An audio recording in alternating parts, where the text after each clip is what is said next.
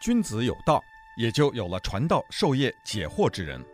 欢迎收听星期一到星期五《授之有道》节目，听王寿之教授为你解读天下事。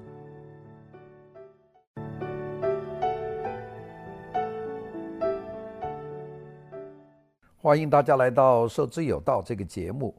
首先呢，就跟大家讲讲从这个二月一号啊，二零二零年的二月一号开始，这个《授之有道》的节目呢。就从原来的下午的这个十二点钟以后到一点钟的这个时间，就转到了这个晚上七点到八点的这个时间。那么这个时间我估计对大部分的朋友来说呢是比较适合的，因为这个时候下班了，回家吃饭，那么可以听听听这个节目。那希望大家呢对这个时间的安排呢会比较的满意。那个我们呢在今天的时间里面呢还是继续讲一讲。这个我的回忆录，因为这个回忆录呢是一点一点的讲。那么这个回忆录，我跟大家讲过，这个回忆录的这个内容里面可能是掺杂了两方面的东西，一部分呢就是我个人的直接的接触的东西，一部分呢就是那个大的历史时代它所发生的一些事情。因为这样讲呢，我觉得这个回忆录呢它才有它的这个价值。我也希望这个回忆录呢能够给给大家提供一个一个参考，不仅仅就是听一个人经过的一些。一些事情啊，我我最近看过一些回忆录呢，他是完全从个人的这个角度呢去讲一些呃他的感触啊。我最近新看的一本就是那个呃上海的一个非常重要的女作家叫王安忆啊，她写的一个她的一些回忆录，事实上是她的很多短小的回忆录的一个集中啊，就把它写集成了一本啊。我我是在一九年的年底呃在上海的书店买到的，回来看了一下。呃，觉得很熟悉，因为都是作为一个这样的读书的青年，然后再到农村，然后再又招工到工厂，然后又回来，呃，当了作家，回忆到自己的各种事情。我我觉得那个就是一条路，那个当然每个人差异很大，因为每个人的生活的道路都不太一样。呃，我自己呢，那个兴趣呢，就是对于历史感兴趣，所以呢，在讲自己的那个过程里面，我也想讲讲。那个大历史的这个经历啊，这是我的一个回忆录的一个特点。如果有些人觉得，哎呀，想听多更多我个人的事情，不想听太多的历史，那就没有办法了，也就让大家呃受委屈。如果对历史有兴趣的人呢，呃，那那还是这段还是有用的。我们开始讲啊，这一九六五年的年底就已经这个有些动作了，其实那个动作很大的。那个动作呢，其实我现在想起来呢，作为文化革命的第一波，当时毛泽东主要的是对呃几个部门不满，一个是对中共中央的宣传部，对这个宣传部的不满，他认为中宣部没有配合呃毛的这个思想的发展，去走这个毛泽东思想的这个方向，而是走了很多其他的方向，对中宣部不满。那中宣部的这个部长叫陆定一啊。第二个呢，对北京市委不满，他认为北京市委书记啊，这个彭真，这个包庇了吴晗这样的一些毛泽东叫做坏人啊。那么这个呢，是对北京市委，呃非常不满。那么毛泽东是在这个六六年的这个政治局扩大会议在杭州时提出，这些部门呢是要解散的，就是中宣部和北京市委，他都想要解散，这是两个他会出动的。那我们记得，我们在这文化革命一开始的时候就提出了打倒彭罗陆杨是四个人啊，彭呢就是彭真，是北京市委书记；陆呢就是陆定一，是中宣部的部长；这个罗呢就罗瑞卿，那是这个中国的军队的第二把手，也就是呃总参谋长。那么第四个呢就是杨杨尚昆。杨尚昆是中央办公厅的主任啊，呃，文化革命还没有开始的时候就被撤销了，就把他调到广东当书记去，呃，处的书记，那么位置就让给汪东兴，那因为汪东兴是中央警备警备团的这个警备部队的这个领导啊，八三四幺部队，这样的就四个人，彭罗陆杨，这四个人当中呢，还代表了四个部门，这四个部门呢，一个就是。彭真的北京市委，一个是陆定一的中宣部，第三个呢就是罗瑞卿所掌管的国防部啊，当然国防部长是林彪，但林彪长期都不执行这个具体工作，所以基本上是罗瑞卿在控制这个国防部。第四个呢，就是中央办公厅，就是杨尚昆这四个人。那么我们大家要想到，这个文革一开始就是打倒彭罗陆陆杨四个人，还有一个著名他们当时的五人小组的这个叫做二月提纲。这个二月提纲的五人小组里面就包括这个彭真，但是主要的领导人呢是刘少奇，所以后来呢是把这个五人小组把它解散了，再成立了中央文革领导小组，那就是这四人帮上了，包括康生这些人，那这个就是一个文化革命开始的。那么我们前面给大家讲过，这个做了一些铺垫工作，就包括这个一九六五年十一月份啊，这个姚文元在上海文汇报。他发表的那个评新编历史剧《海瑞罢官》，那这是一个，呃，一个一个方法。呃，我讲过，当时我们在学校看见那个评新编历史剧《海瑞罢官》，我们是没有任何的感觉的，因为我觉得那篇是一篇讲历史问题、讲文化问题的一篇文章。没有想到这个文章呢是有这么大的一个背景，那最后呢是要拿出来把彭真推翻的。那么当然呢，这个。呃，张春桥、姚文元，也就是因为这么一个呃文章，最后全部调到北京参加了这个呃中央文革小组，那是后话啊。这是其中的一个非常重要的一个方面。那那就是针对彭，这个六五年的年底就出了这些事。这个彭真本人呢是猛然不知，因为他呢一直是保这个写文章的吴晗，因为吴晗本身。虽然是大学教授，但是同时是北京市的副市长，也是个明代历史的研究的专家。那么这个事情呢，那个就是那那么一段。那么今天呢，我要讲的这个历史背景呢，就主要和大家谈谈这个文化革命开始这四个人，他们真的出了什么事儿？那大家说，你现在讲，你当时知道吗？我当时是完全不知道。当时你就是天才，你也想不到啊！这些是每个人后面都有这些故事。这四个人呢，现在都不在了，就彭真这个去世了，陆定一啊，这个呃杨尚昆和罗瑞卿，这这人都不在了。那这四个人其实是文化革命打响的第一炮，所以后来什么围攻北京市委呀，这个冲击各种各样的部门，中宣部整个就换人了。这个其实就跟这四个人有关的。那么大家当时打倒彭罗陆杨反党集团，那股风一出来以后，大家都觉得文化革命大概这一次就是要搞这四个人。我们真是没有想到，后来这个事情会搞得这么大。后来把所有各个省市自治区的一把手领导人，各个国有的大企业的领导人，所有部门的领导人，一直到中央的。大部分的领导人全部都推翻，包括这个国家主席刘少奇，都抓到开封去做监狱死掉。这个事情当时没有人想到有那么大，认为就是彭洛陆杨，而这四个人呢都是在执行任务里面，他反对毛泽东思想的路线，大概是这样。那么今天呢，我们就说要跟大家讲这个文化革命开始的一连串的事情了。那这个就到一九六六年了啊。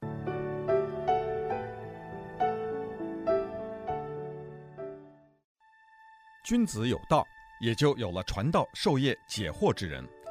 欢迎收听《受之有道》节目，听王寿之教授为你解读天下事。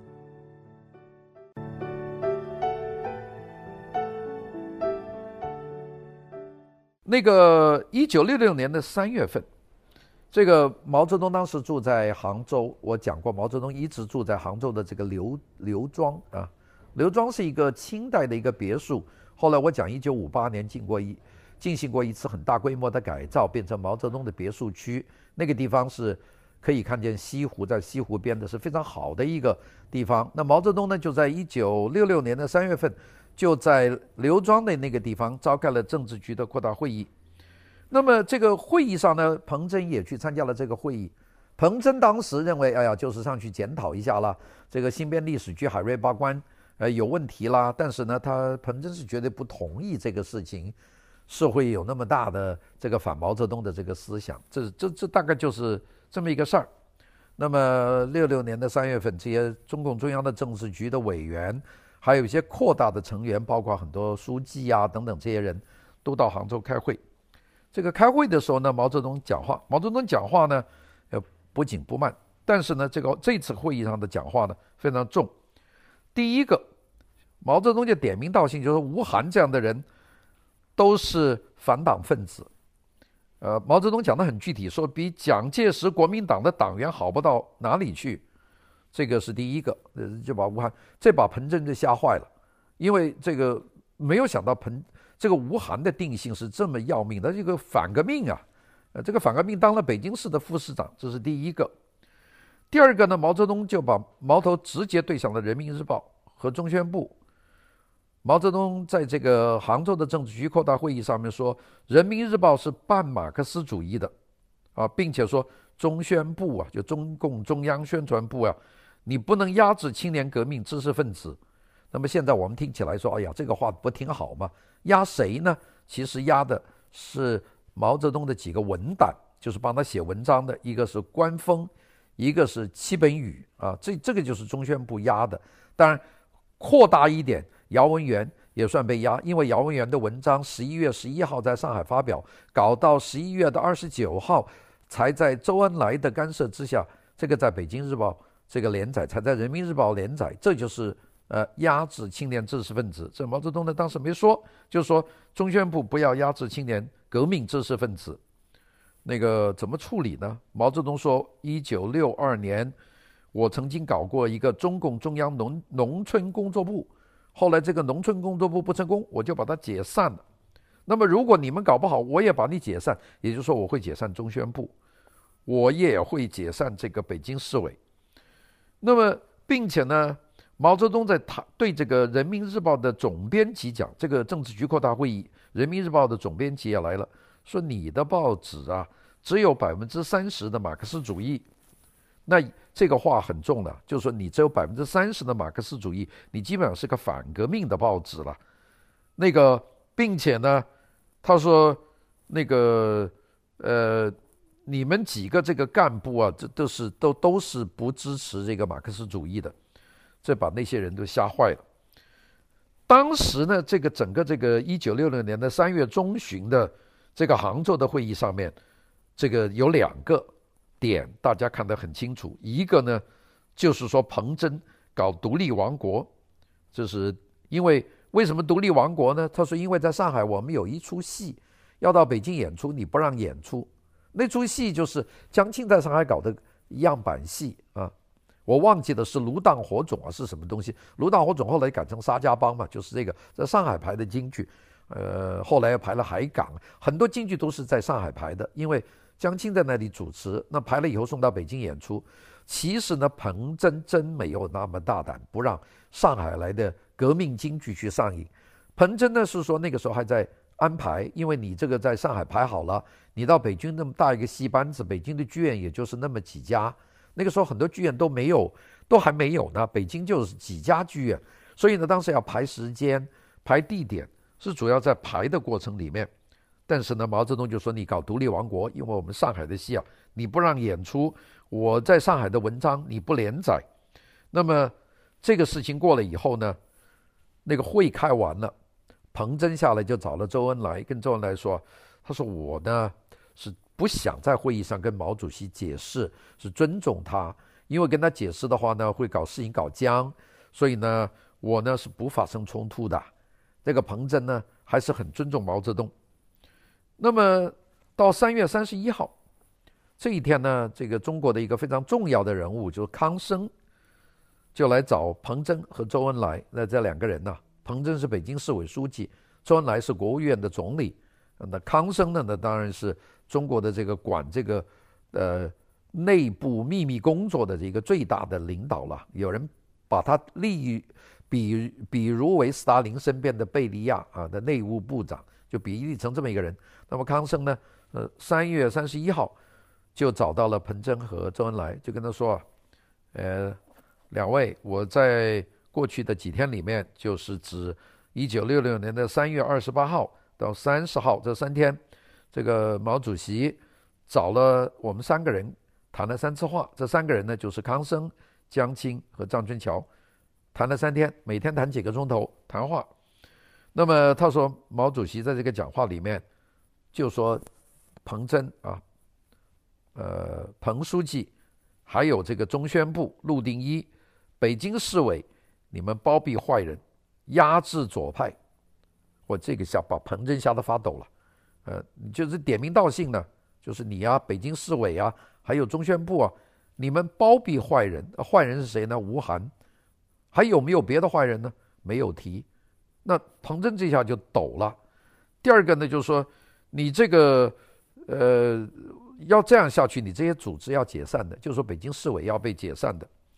彭真在这次谈话里面呢，就拼命的辩护的说：“我从来没有包庇过吴晗呐。”他说：“我们让吴晗写这个《海瑞八关》这个新编历史剧，是想呃推动毛泽东的这个百花齐放。”百家争鸣的这个政策，特别是百花齐放，那个百花齐放嘛，就是各种文艺形式都能够兴起嘛。那么，并且呢，在这个彭真啊、刘少奇他们主持的二月提纲里面也提到了要这个百花齐放。这个时候不提百家争鸣了，因为百家争鸣是一九五七年以前提的，提了以后就抓了很多右派，因为百家争鸣嘛，就说是反党，那就把它压下去了。但是百花齐放，这中央还是提啊，说我是这一点。那么。那个最后呢，这个彭真说：“那我行，我出来修改二月提纲。”那周恩来那个人呢，特别聪明。周恩来看到了这一点，知道这个不是修改二月提纲能够解决问题的，所以呢，康生在三月三十一号跟他讲完话以后呢，这个周恩来就打了个电话给毛泽东，就他表示：“主席啊，你说的说的所有的意见，我们都都都支持你的指示，我们也都同意。我们呢。”准备回到北京开一个中央政治局的这个中央委员会的书记去书记处的会议，我们在那里呢，我们就集中批判这个这个彭真。好了，这个就彭真就死定了，就是说已经定了性了。一个就是要解散你那个部门，第二个要批判你。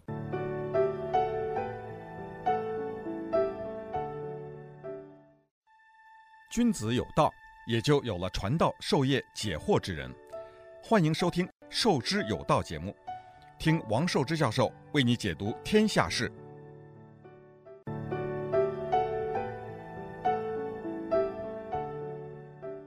一九六六年的四月九号到十二号，啊、这些中共中央这个书记处在北京召开会议。那么这个会议谁主持呢？是由邓小平主持的。那么在这个会议上呢，就是这个会议的议题就是一个就是批判彭真和北京市委嘛，因为毛泽东已经点名北京市委包庇坏人，这个是背离了这个压制左派嘛，背离了毛泽东的这个指示啊，压抑这个文化人，这跟中宣部是一起的，当时是要打倒这两个部门的。那么在这个会议上谁讲话呢？康生讲话。这个康生呢，就在这会议上就罗列了彭真的主要罪名。那主要罪名就是包庇坏人，压制左派。那个开会，就是真是刺刀见红啊！就大家就就就是完全就是把彭真就作为一个坏人，一项一项的列举罪状。周恩来、邓小平都在下面点头啊，也不敢做什么。这个会呢，开给毛泽东看的。康生呢，是一九六二年就已经提升为书记处的书记，这个人一直到他去世的时候都是谜一样的人。这个人呢，不苟言笑，呃，我们大概没见过康生这个笑的这个样子。这个人呢，是一个瘦瘦的脸，戴个眼镜，有半秃顶，呃，中等个子，呃，非常的冷峻。有些人说他有铁石心肠，呃，从来不知道流泪。这个这个人是一个。非常谜一样的人，那么很多人说，在康生的手下工作非常的危险，因为康生有一种第六感觉。这个第六感觉就是他随时能够发现谁是反党分子。那么，所以呢，你要是有点呃什么事儿让他感觉到了，两下就把你拉下去了，因为他控制了这个非常重要的这个情报工作啊。他有些人说他是斯大林时代的。这个贝利亚的中国版啊，这个没讲错，他非常权力很大的，是个谜一样的人。那么康生呢，其实入党很早，一九二五年就加入中共，他一辈子都是做这个秘密工作啊，呃，各种各样的这个秘密工作都不说的。所以有些人说康生的冷酷无情啊，几乎有点有悖常理啊。那个，所以大家都怕他，大家都想办法离开他远一点，因为他太厉害了，说不定什么时候就惹到他手上。但康生呢，有几样东西呢，大家呢还是觉得特别的。一个，他的书法写得特别好，我我都见过康生写的字啊，那那那是绝对是一个专家级的字，写的是相当好的，他写一手好字。康生呢，并且喜欢这个文物古董，并且他有很高的鉴赏的水平，这个跟他的见识有关呢、就是这个山东人啊，这个人他是见识很多。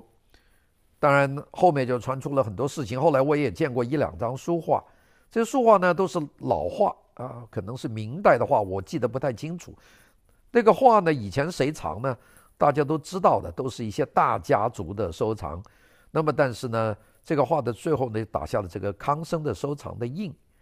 那么，这个这些画怎么会落到康生手上呢？这个道理很简单，就是一九六六年文化革命这个抄家嘛，这红卫兵冲到很多人家里，就把别人家里的这些什么字画收藏、古董全部都搬了出来，就拿到拿到一个集中的地方，然后康生啊等等这些人去挑。挑了以后呢，盖上字义图章，就变成自己的。所以呢，他有这种有这种爱好啊，收了很多的东西。当然，康生死了以后也给批判。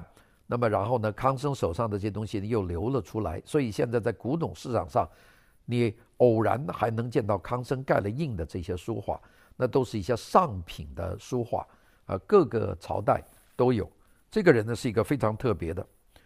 康生这个人虽然说冷酷无情啊，但这个人跟毛泽东关系很好。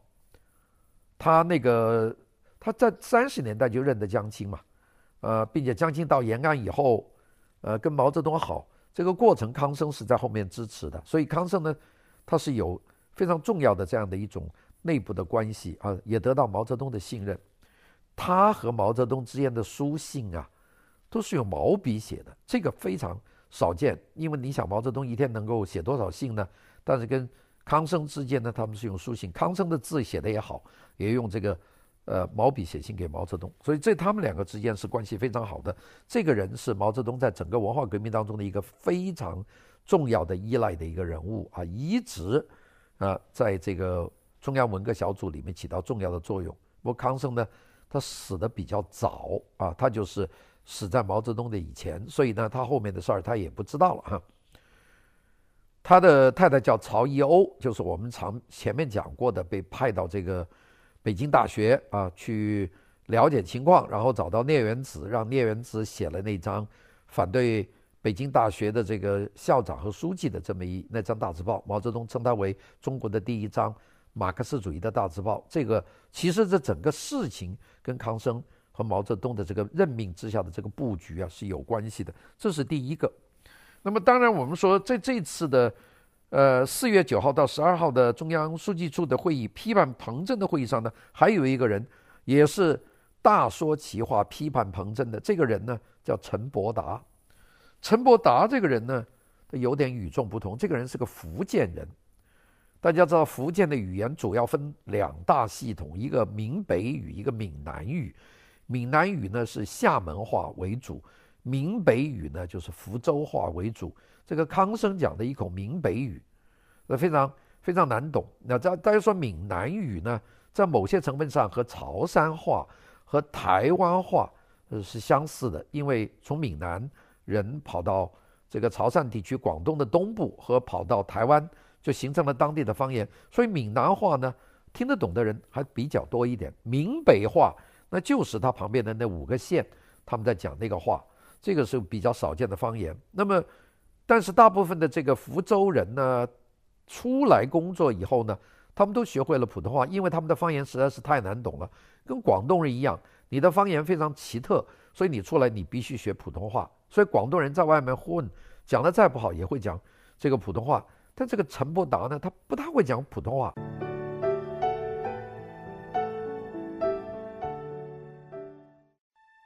君子有道，也就有了传道授业解惑之人。欢迎收听寿之有道节目，听王寿之教授为你解读天下事。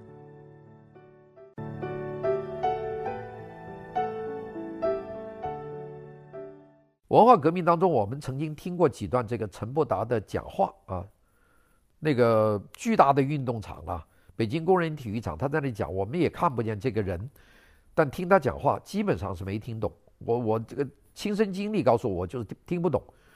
但这个人呢，他怎么会得到毛泽东的信任呢？他他的文笔是有用的。他是在一九二九年左右，他被派到这个莫斯科的中山大学去读书。那莫斯科搞了一个叫中山大学，那个学校呢，主要是帮中共培养中共未来的领导人物啊。这等于是莫斯科为中共的领导人培养去办的一个中山大学。中共有很多高层领导曾经是在中山大学是读过书的。那么陈伯达呢，也派到中山大学啊去读书。那么他回国以后就回到。延安了，因为二十年代这个到三十年代，这个长征结束以后，这个陈伯达回到延安，他直接到延安呢，就当了被毛泽东选中。就这个人讲话难听，结结巴巴，肥肥胖胖，但是文笔很好，脑子比较管用。所以呢，这个陈伯达呢，就在延安就当了毛泽东的政治秘书，也当了他的笔杆子。其实有很多。通过陈伯达去和毛泽东打交道的人都知道，陈伯达这个人讲话太难懂了，他一口福州话。但是呢，这个不妨碍。这个陈伯达呢，很很多很动脑筋，他动的什么脑筋呢？他构想了一个很大的东西，这个东西后来影响中国，这个就是毛泽东思想。因为当初很多人说叫毛泽东主义，这个不行啊，因为就有列宁主义、马克思主义，你怎么叫毛泽东主义？好像太高，但是他也是一个主义。那么，所以呢，这个陈伯达就想出了毛泽东思想这个说法。那这个说法到现在呢，还是在用啊。这就是陈伯达的一个贡献。陈伯达和康生两个人在私下是完全搞不来的，他们两个人基本上一点共同语言都没有啊，互相大家也不来往，那么两个人搞不来。但是呢，在这个一九六六年四月九号到十二号的这个中央。书记处的会议批判彭真的时候，这两个人就很合得来，因为他们都能够这个火力一致的对准彭真。这个彭真呢，在这个三天的会议上啊，就惨了，因为他成了众矢之的呀。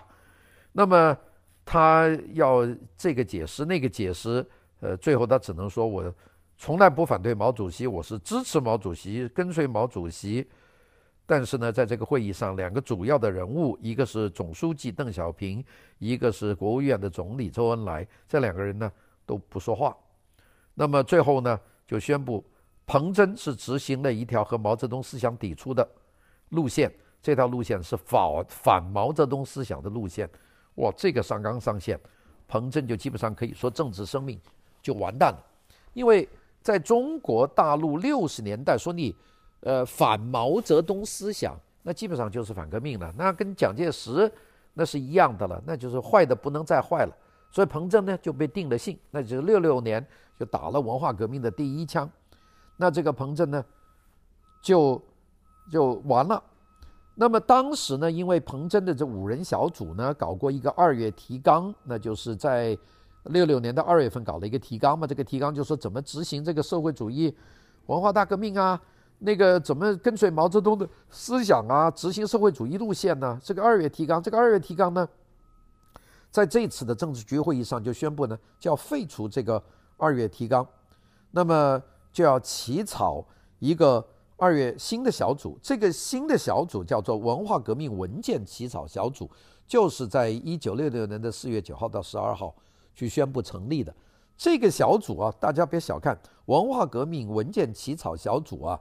他就是后来的中央文化革命领导小组，也就是康生啊、江青啊他们为首的这个小组四人帮，基本上就左右了中国的十年的这个发展。就是中央文革领导小组，这个小组呢，就是在这次会议上，呃，为了推翻彭真的五人小组和二月提纲而成立的。所以这个呢，就已经是确定了。那么大家就说。哎呦，这个刘少奇不是彭真的老板吗？这彭真不是老是跟着刘少奇在一起，这刘少奇到哪儿去呢？刘少奇很奇怪，刘少奇刚刚在这个时候出国，并且安排他去访问什么巴基斯坦、阿富汗、缅甸，去这些国家。那刘少奇呢，就带着夫人王光美就出国去了。去的时间还特别长，四个礼拜一个月。这一个月啊，刘少奇都不在国内，所以刘少奇完全不知道国内在组织批判彭真。那个时候，呃，等刘少奇回到国内，到杭州参加第二次政大政治局的扩大会议，这个彭真已经完蛋了。刘少奇呢是百口莫辩了，保了保不了他的部下，最后他自己呢就等于是裸身而上。所以刘少奇，呃，到文化革命开始以后呢，也被打倒，大概就是这么一个过程。那我们说这个开完了这个会。到四月十九号，这个毛泽东在杭州呢又召开政治局的常委的扩大会议。那么我们知道，三月份他在那里开了一次会，四月份回到北京开了书记处的会议。在会议上，康生和陈伯达就攻击了彭真，最后做出决定，就推翻彭真的二月提纲。那那么这就是一步。那么跟着呢，毛泽东说再来杭州开政治局的扩大会议。这样呢，这个开会开在中中。一半，这个刘少奇回国了。等刘少奇去参加这个会议的时候，这个会已经开了两天了。那么，所以呢，就就没有了。所以呢，这个彭真基本上就完蛋了。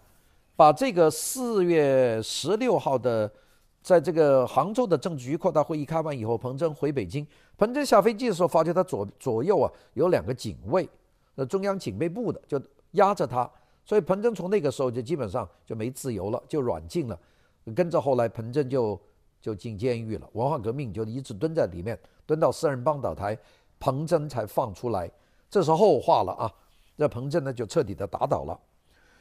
这个一九六六年的五月一号啊，那个五月一号，这个北京是有庆祝活动的啊。原则上说，五月一号晚上放焰火啊，这个。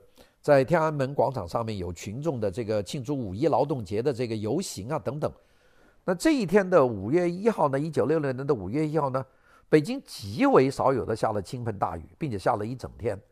那么当然，那个很多喜欢拍马屁的记者就说，那就说明了这个今年是丰收之年，六六年啊，因为这个下这么大的雨。